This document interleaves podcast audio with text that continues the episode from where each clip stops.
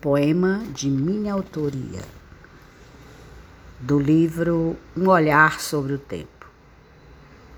Então veio a noite, vestida de noiva com seu buquê de luzes, sua grinada de prata de lua cheia, seu véu de estrelas. Bebi então no seu cálice de noiva, borbolando sonhos e fantasias.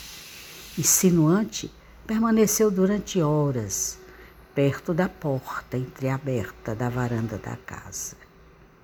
Olhando-a, me senti tocada pelo vento na magia louca de seus sussurros. O tempo parou no instante da emoção revelada. Então ouvi o canto do vento despedindo-se da noiva, indo ao encontro da madrugada, cheirando a margaridas e jasmim. Senti a brisa em meus cabelos no momento da partida.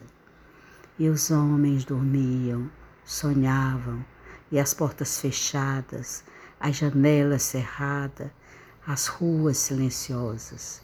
De vez em quando ouvia passos apressados.